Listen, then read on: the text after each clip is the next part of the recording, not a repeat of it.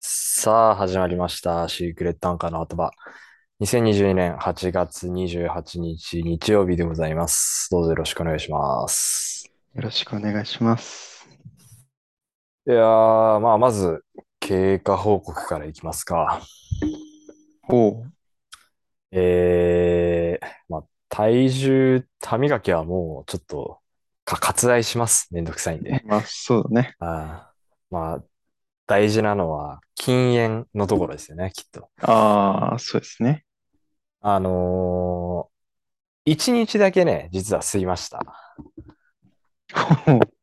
それは、うんと、先週の木曜日とかかな。あの、うん、高校の友達と飲む機会があって、うん、あの、付き合いでね、あの、吸ったんですけど、うん、うん、それ以外は一切吸ってないですね。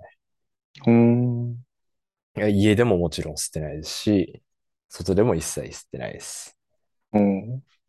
その、その時に、まあ、買ったタバコは、家にはあるんですけど、うん。あの、ライターを、ライターを捨てたので、ああ。だから、もう、どうやっても、あるだけで使い物にならないわけですよ。火がつかないんでね。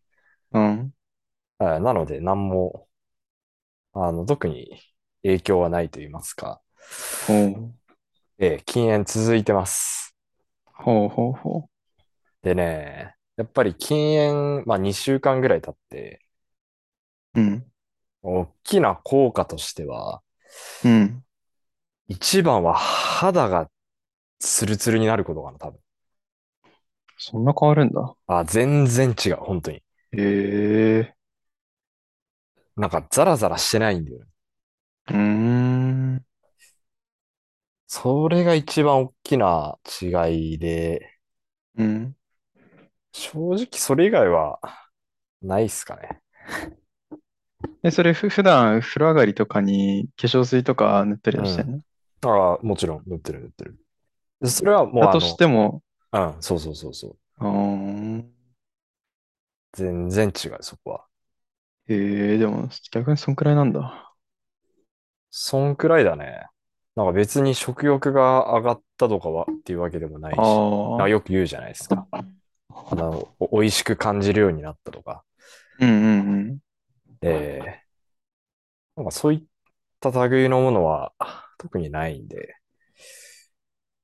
うん、まあ別に吸っても吸わなくてもいいかなっていう、うん、マインドは変わらないですけど、まああとやっぱ出費が減ったかな。うんそれいやー、それはでかいっしょ、やっぱり。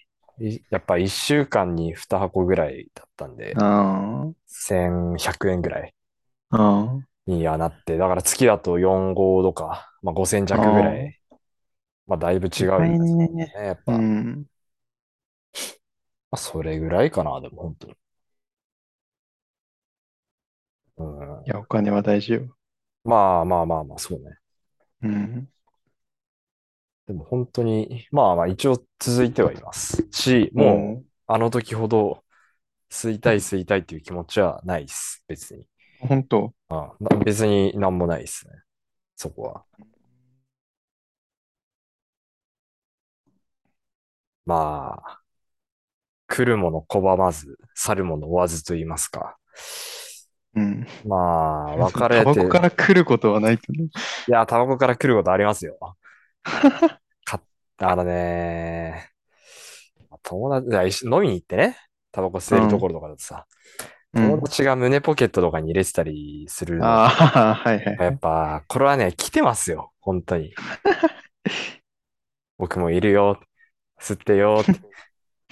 そういう時やっぱ、あその日もやっぱそれがきっかけでもらっちゃったっていうのはあるんですけど。あまあでも、うん。まあ、いなくなったからといって、どうしても、お前じゃなきゃダメなんだみたいな、そういう、メンヘラ的思考はないですね。なるほど。今のところは。うん。うん。あとなんか。まあ、続けていいんじゃないのまあ、そうだね。このスタンスでやっていこうかな。うん、なんか付き合いとかでね、あの、吸うときはまあ、吸っても、1日というかもう半日ないぐらいでした。何時間かとかだし。うん、吸ってもそんなね、一箱とかなんては吸わないですから、2、3本ぐらいなんで。うん、まあ、これでいいんじゃないかなって、今は思ってます。まあ、そういうふうに調整できるんだったら、それが一番でしょ多分それが一番いいと思う、本当に。うん。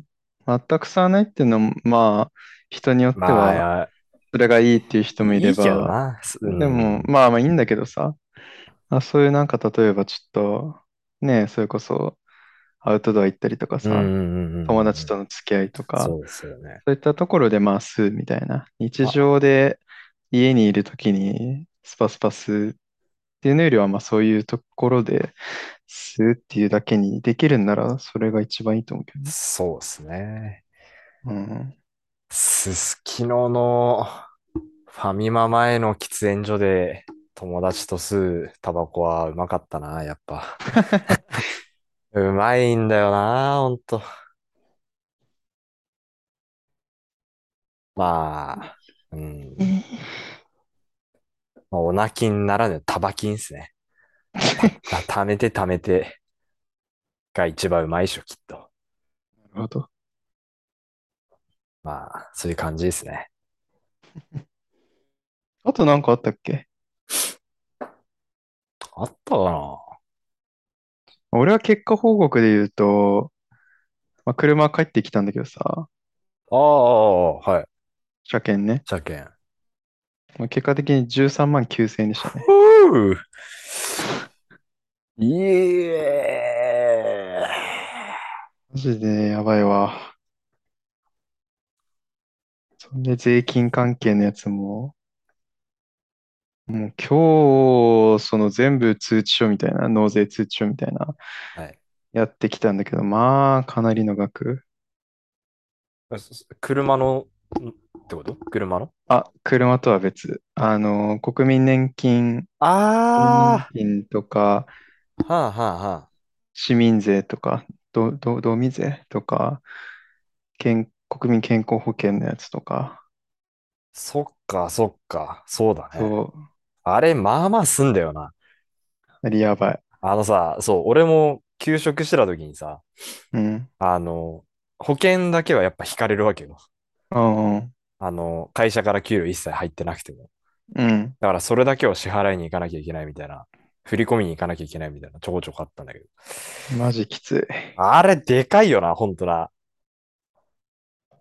正直、失業手当、来月末に出るんだけどさ、うーん、ちょっとやばい。あら。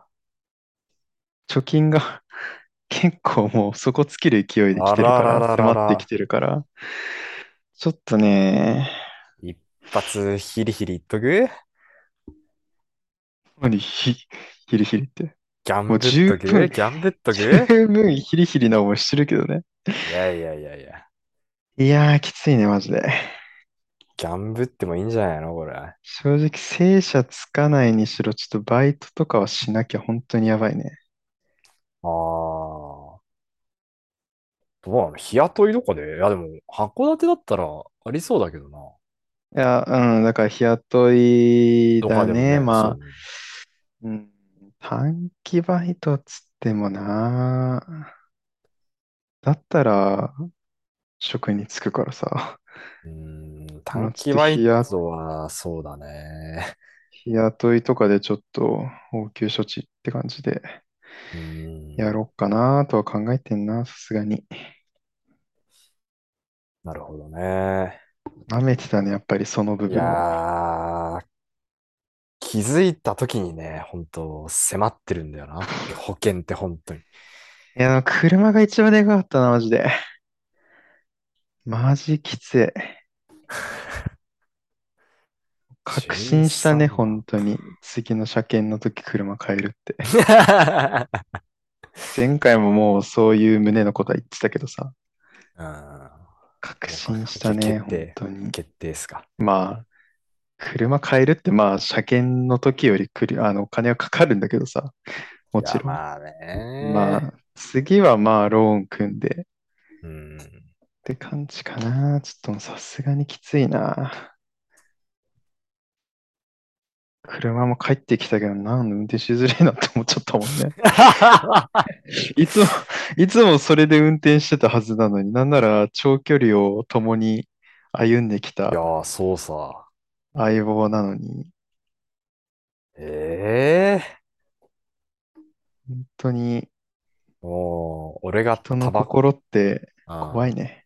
俺がタバコを手放したのと同じように、もうそろそろ手放す時なんじゃないのいや、どのタイミングで手放す車検車の検して手車放検す。通してすぐ、律儀やな。 偉い。ひ人として本当、立そんなやついねえよ。派だわ、そ れは。ちゃんと点検してさよならってね。ああ次のとこでも頑張れよ、っつって。 うんポケモンじゃないんだからさ。あ言うとりますけれども。いや、あのーよく漫画とかアニメとか、まあ、ドラマとかで、なんていうか、こいつにはかなわないみたいなキャラクターだったり、あの、うんそういうシーンってあるじゃないですか。うんうん。なんかよくまあ主人公とかがね、その絶望的な差を感じるシーンみたいな。うん。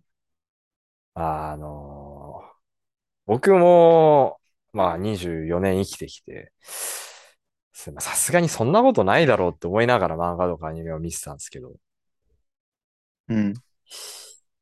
ここに来て、初めてそれを感じる相手がいまして、うん。あいや相手と言っていいのか、もうあれですけど、まあ藤井風という男はもう、すごいな、すごいじゃもう表せないな、あれは な。いやいや、土俵にすら立ー、いてんや、よ。そう、そう、そう、そう、そうなのさ。同じ土俵にすら。母あれ親はに、もう母親にも別さ人間だから。言ったの、同じこと。母親も今、藤井風大好きだからさ、うんそうだね。同じことを昨日言ったのよ、ちょうどあって。うん。もうすごすぎると。あれが同い年だとはもう思いたくもないっつったら、あ、もうそもそも同じ土俵に立ってないから、あの、考えなくていい よ。辛辣やなーって思ったけど、同じこと言ってでるもよね、本当にそうなんだよね。立たせてももらえないというか、あれちそょうっね。と、異次元だね。今、うん。あの、ライジングさ、そのバウンディの、あの、あれで来て、代打で来て、うん。まあ、YouTube でそれを流してたんでね、その夜中の12時45分とかでしたけど、うん。まあ、それ見てさ、バウンディの最初何曲かやって、で、その、こ他にも来れなかったキングヌーとか、ビッシュとかの曲もうやっん。て、まあ、自分の曲も何曲かやってってあれだったんだけど、うん。聞いたら、あの、あれらしいねその3日ぐらい前に、そのバウンディがコロナになって出れないっていうので、まあ、招集がかかって、あの、耳コピーらしいね。ああ、そうなあんだ。の、そう。だから、カバーした曲がさ、全部ピアノの曲じゃないから、うんうん、確あかに。の、キングヌーのビニールとかさ、やってたけど、うん。あれは耳コピーらしいはあ。で、映像見せたら、あの、鍵盤の上に置くさ、あの、譜面、譜面台にはいさ、はいはいはい。 紙は置いてあるんだけど、あれ全部歌詞らしいんだよね。ええだから歌うために。あ、そうそうそうそう。歌詞まあ、うんまでは全部覚えれんかったから、歌詞だけは全部置いといて、あとはもう耳コピーで入れたのを、 もうあそこで弾いてた。なんか、そんな話を聞いたときにもう、いや、なんだよと思って さ。まあ、ずっともう今、藤井風聞いてますね。うーん。ちいかぜはね、あれも、ねなんなんでもそうだね。が、そうね、いそのやー時からなんかラジオで聞いてて、そっからもうずっと好きだけど。もうさ、いやー、なんなんもすごいよな。あれがデビューでしょ、だって。いや、そああー、な、ありえないわ。う。もともとね、その、怖い YouTube よ。がすごい人気 YouTuber っていうのが出てきて、うん人気になる前からもうずっとね、もう、中 YouTube 学校ぐらいからやってたんでしょそう弾き語り、いアやダそれルトちびも、まる子ちゃんとかめっちゃ有名だし。今ずっと見てる よ。まあ多分、椎名林檎とかにもすごい影響を受けてんだろうなっていう。 いっぱいあげてたもんね、あの人。ディフェンドとかサディスティックもやってたね。やってたうんし。能動的3分間とか、はいはいはい。で先行少女とか。うん。いやー、すごすぎる、マジで。あれ、あの、日産スタジアムだった無観客のうん。生中継のライブの見たあれは俺生で見せた、実は。あ、生で見せた生ので見せた。うーん。今アーカイブ見直してるけど。うん、そうそう、アーカイブ俺見たけど、あれもすごかったな。すごい、もうさ、なんていうか、もう藤井風っていうジャンルができちゃったじゃん、もう。なんなんだろうな、うん本当になんなんだよ、本当に。 昭和っぽいエッセンスもあって、 うーん。で、平成のあの、東京事変とかあそこら辺のエッセンスもあって、うん。で、今の EDM とか今っぽさもあるのに、なんか R&B とかブラックミュージックっぽさもあるじゃないああ。うんあの、グルービーな感じっていうか。うんうん。あ怖いよ。同い年であんな。 24歳の表現力じゃないよな。じゃない。オーラももう違うし。うん。まあ、ピアノももう、まあ、ありえないほど上手いらしいしね、やっぱ。うん。で、歌もやっぱ上手いし。それで、いハンサムだしな。81センチでしょ、あれで。しかも、そのピアノもさ、うん。その教室とかに通ってないからね。らしいね、あれ。独学なんでしょそうそうそうそう。英語は父親が、そうなんだ。うん、英語詳しくて、あそう、あそれでそなうんそうかそう。ち、小さい頃からずっとそう英語がなんか身近にあるみたいな感じだったそうだよね。ね。そう、あの、うん、新しいラブオールサブオールだっけっうんうんてアルバムの、あの、なんていうの、プレリリースの1時間ぐらいの映像が YouTube にあってうさ、ん。うん。うん。その一緒に曲聴きながらみたいな、うんあの、初期の紹介していくみたいな。うん。そこで初めて藤井風がちゃんと喋ってるの聞いたけど、ああ。割。と半分以上英語だもんな、あの人な。うん。で英語も、う、う、うまいよ。うまいうんんだ。うん。いや、その、なんていうかね、発音だけとかを英語っぽく綺麗に言う人とかってまあいるんだけど、それは。うん。なんか、なんていうかな、この特有の間みたいのも、ああ。すげえネイティブっぽいんでね。うん。なんかアクセントの付け方とか、うん。この、ななんていうの、表現の仕方みたいのがすごい、うんほん。とネイティブっぽくて、あ、やっぱ、あーみ耳がいいだけじゃないんだなっていうのは、今聞いて思ったなうんそれはやっぱり、あー鍛錬があったんだね。その YouTube の藤井風の公式サイトのところにある、なんか YouTube ミュージックうん。が、なんかの人がインタビューみたいな行うやつで、それの藤井風のなんか10分ぐらいの動画があるんだけど、うんうんそれで結構藤井風のその小さい頃とか、実際うん。あの、ああ。俺それ見たかもしれんな。岡山だっけそうそうそうそうそう岡山だよね。岡山の田舎でとしょころで、そう、実際岡山のところに帰って、なんか歩きながらインタビューとか、実家のところでインタビューする動画があるんだけどさ。それで俺初めて藤井風が喋ってるところを見て、それでいろいろその小さい 頃、父親がどうのこうのとかっていう話をよくしてたんだよね。ああれでしょ、あ、兄と父親に、あの、YouTube 一緒になんか始めるあれにああ、なっそうただっんだよねけうんうんうん。その俺時はも見またかだもね、藤井風が同い年っていうの知らなかったから、後いや々知った時はびっくりしたね。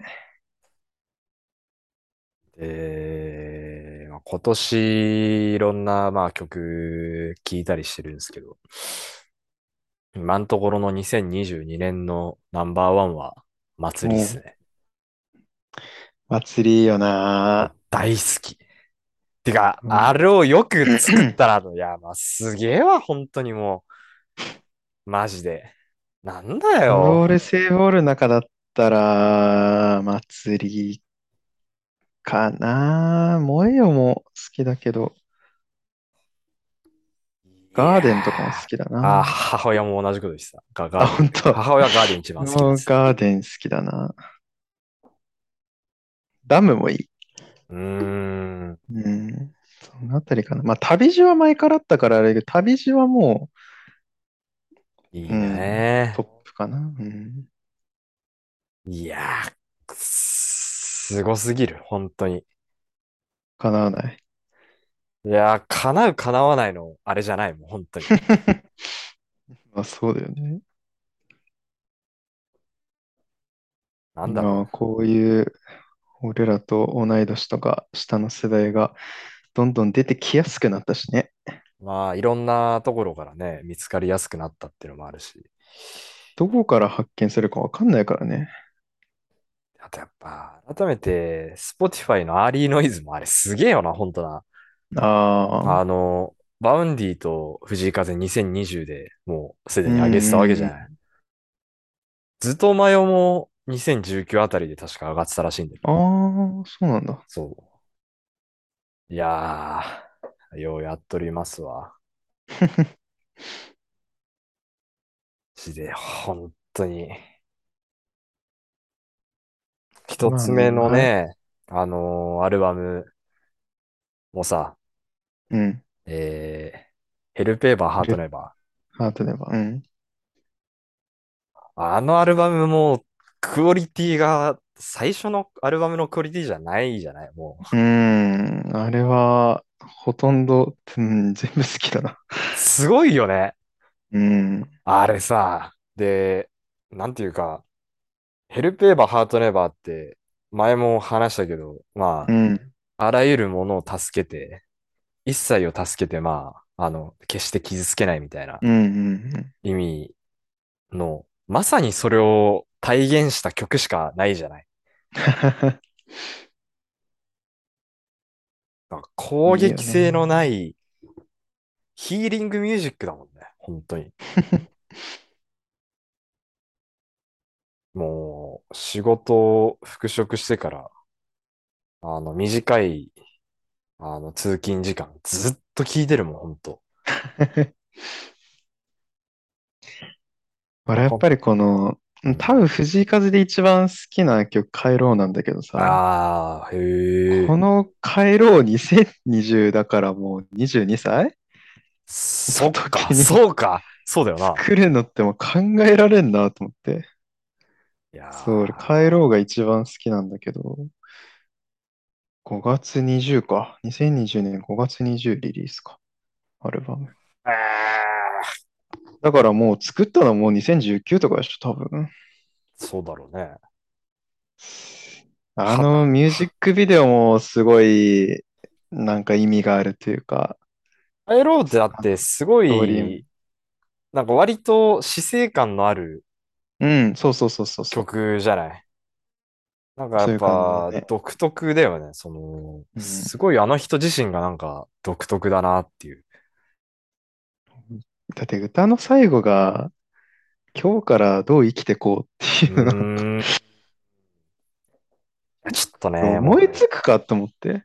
森山直太朗っぽさもあるんだよね、そこはやっぱね。いや、でもそれはそれをもしかしたら影響受けてな、本当いや、その年では無理だよな。いやー、すごいと思うな、本当に。出僕て今くるべくしていや、出てきたって感じだよ出ね。てきほたんとねって感じだよ、本当に。その、なんていうの、宇多田ヒカルがさ、うん。出てきた時に、ずっとそれまで、あの、小室哲哉が、もう、ものすごい力を持ってた時代。ああ、うん。あの、TK サウンドっていうふうに言われてる時代を終わらせたっていうふうに今言われてるわけよ。へえ。その、宇多田ヒカルが出てきて、もう小村小室哲哉本人も、あの人が出てきて、自分の音楽が、あの、もう勝てなくなってきたっていうふうに言ってたぐらいだから、うん。まあ、それと同じ感じじゃないかなと思って。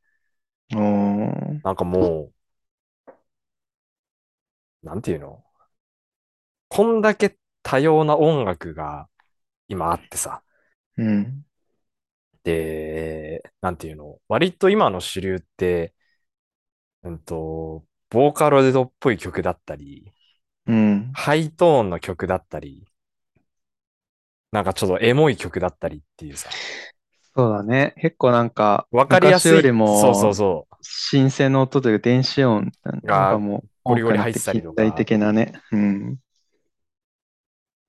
なんかその現代にこのど真ん中でさ、のぶとい声でピアノ一本で表現できるねえ人が出てくんだなと思って、すごいよね。同い年で。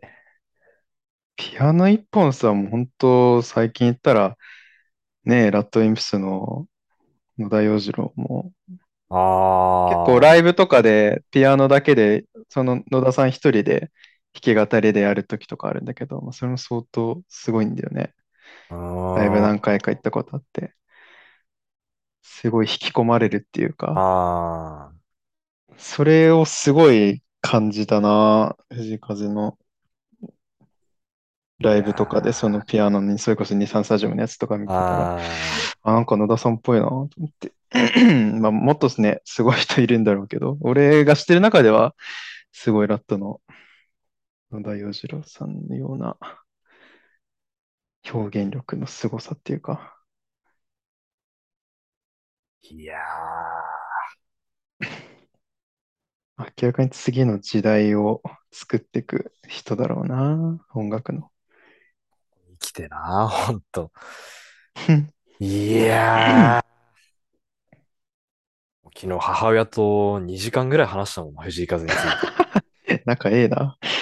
母親が好きだからさ、藤井風。まあね。でも、うーん。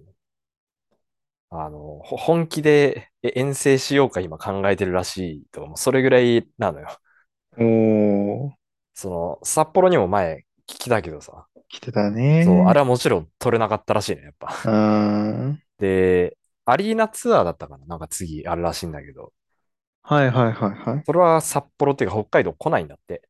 うん。まあだから、で、一番近いのが仙台って言ってたかな宮城。おー。だから、もしチケット取れたら行こっかなって言ってたけど、すごいよ、本当にハマり具合が。ね結構、うちらの母親の世代って、まあ、今で言ったら結構 BTS とかさ、うん。好きな人多いと思います。俺の母親、あ、ん俺の母親見習ってほしい ね。藤井風好き。藤井風なんかも全然、ちょっと知ってるかなくらいだもん。母親、だから、藤井風で一気にハマってさ、もう一気にうんハマって、もう、武道館のあの、ブルーレイも買ってさ、いやーね、俺も一時買うかめちゃめちゃ悩んでたけど、そう。で、Spotify 買えばよもかったな。 入ってさ、入ったんだ。まあ無料でトライアル3ヶ月ぐらいやってるんだよねあー、はいはいはいはい。で、それやって、一旦はその無料の方でやってたんだけど、やっぱ広告とかが多いからさ、無料だと。そうだね好。き、あの CM みたいのが。うん。だから結局もうプレミアムにしたっつって。うん。 で、ライジングでやってたバウンディ聞いて、今バウンディにもハマってるらしくて、いやーと、ときめきとかいいねっつっ て。やっぱア、アップテンポな曲が若いね、アップテンポな曲が好きなんだ。だから、赤いね。不可抗力とか、なんかああいう東 京フラッシュとか、ああいうのかよりは、ときめきとか怪獣の鼻歌みたいな曲の方が好きだな、つって。結構バンディ最近、そういうの多いんじゃないか。どうなんだろ最近だったらどうだろうね。おおう。ままあ、あ、踊恋り、風に乗せては、ちょっと違うかな。ジャスカしたらそういう不あで可も抗力とか。す好きだっつってたよあ、本当。うん踊り子とかもまあ、うんうんうんうん。ドリコは結構独特だもんな、あの曲。で、なんか盛盛り上がりがないけどいいみたいな。そうね。うん。ずっと一定のテンションだけど。まあ、キングヌーも聞いたりとか。すごい ね。すごいっしょ。なんか、もうなんか、フェスに行ってるあ、そう。あ、だからね、言マってマた。さんみたいな感じ。あ母親言ってたよ。あの、もう今の夢はフェスに行くことだってもう言ってた。あの、山ガールみたいな衣 装、そう。衣装だろうとね服装にして、うん、日焼け対策して。だからいつか親孝行としてライジングでも一緒に行けたらいいなとも思うし、いいじゃないの。一番びっくりしたのは、まあそこら辺は割と今の王道じゃん。うん。今言ったバウンディ、藤井風、キングヌードルって。うん。あと、いや、ミセスもいいよね、っつっててさ。すごいね。そう。ミセスにすごいハマってるらしい。ええあそうですね。メンバー総特会したからな。だから割と最近の曲を聴いてんじゃないかなと、多分。第2章のミセスか。そうそうそうそう。だから、あの、あ、まあ、青と夏とかはもちろんしてたけど、うんうん。イインフェルノとか青と夏とかは、おー俺はやっぱ、あの、ワンテッドワンテッドとか、うん。俺もそのあたりしか、僕のこととか、僕のね、こととかね。うん。あそこら辺をやっぱ進めといたね。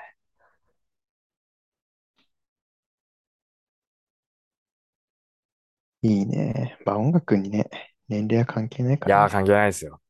うん。いやー、最近注目のアーティストとかいるの僕っすか個人的個注人的目に、のアーティあスト。ー、あ、いるよ。誰あのね、ワーツっていう、うんあと、あ、そうそうそう、 ?WRUTS。 TS。はいはいはいこはい。今年のアーリーノイズに入ってたんだけど、前に函館行った時にかけてたよかけてね。る、とトーキングボックスって曲がかけてるんで、知ってたんだそうそうそうよな。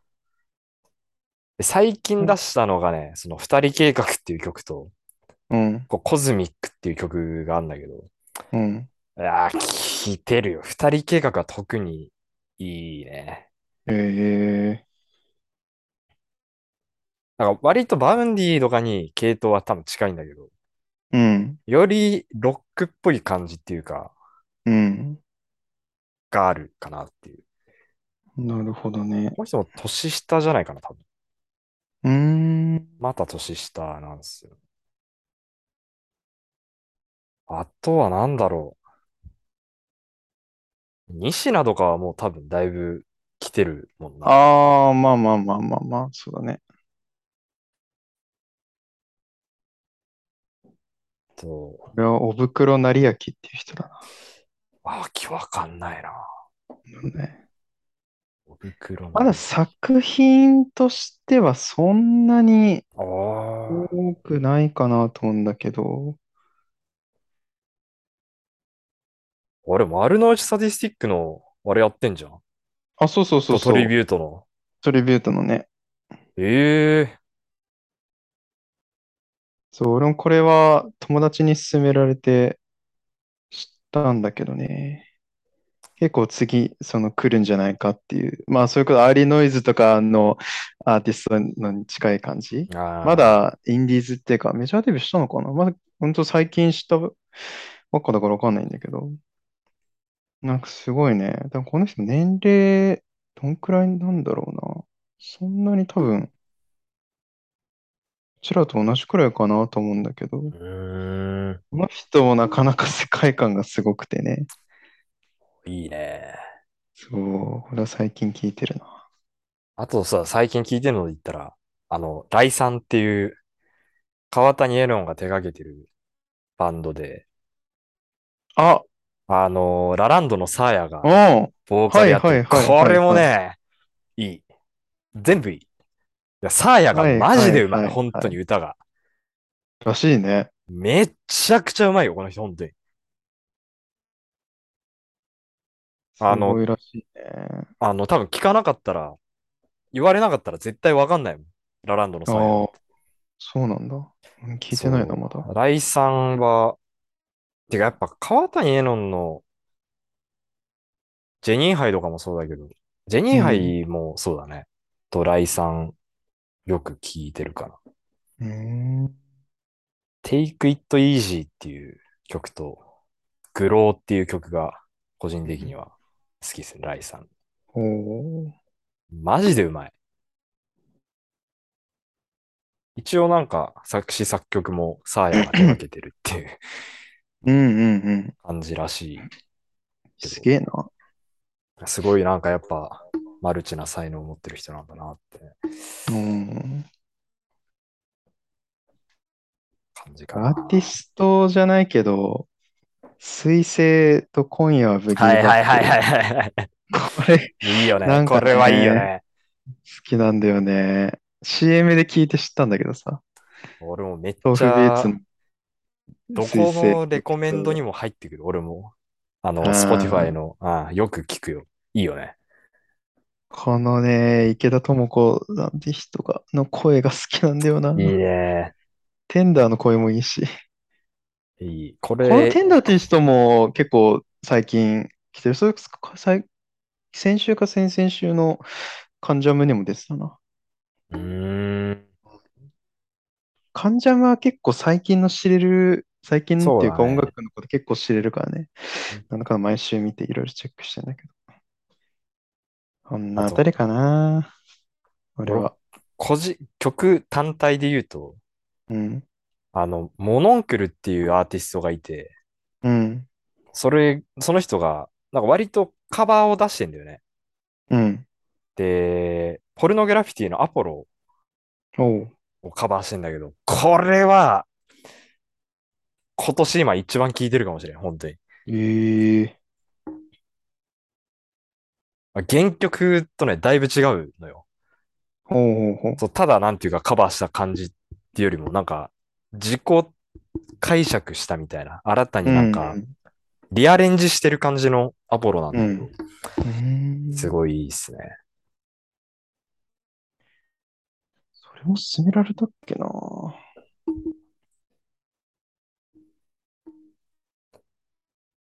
なるほどね。音楽は尽きないからね。だから、いずれ、俺、あれやりてんだよな。あの、カンジャムのさ、年末に、トああるじ10ゃん、トップ10。トップ10の、俺らも自分の中のトップ10を予想して、2022年の10曲出して、ああ、予想する。そああ、うなるほど、 10ね。曲出して、あの人たちとどんだけ被ってるかみたいな。要するに今年リリースの曲でしょもちろんそれはそうです、今年の曲。なかなかむずいなでも案外、あの人たち、その有名どころの今年の曲とまかあまあ拾ったりはするじゃない。まあまあまあ、そうだね。だから、まあ、俺はもう勝手に自分の中でいろいろ考えてる。いや、今年だったらなんだろうな、みたいな。いや、今のとこだ3人なあ誰が選出されるかっていうのはあるけど。そうねはあ、難しいね。まあ多分、あのー勝手に自分で動画にして、あのまた、はいはいはい。競馬みたいな感じでギャンブルっぽくやろうと思うんで、 おっつかけて。そう、あ のー引っかけ、引っかかったかを、あの、うん枠で引っかかったかどうかみたいな感じのところでやっていこうと 思う。はい。ということで、残り1分切ったので、終わりましょう。お疲れ様でしたお疲れ様です。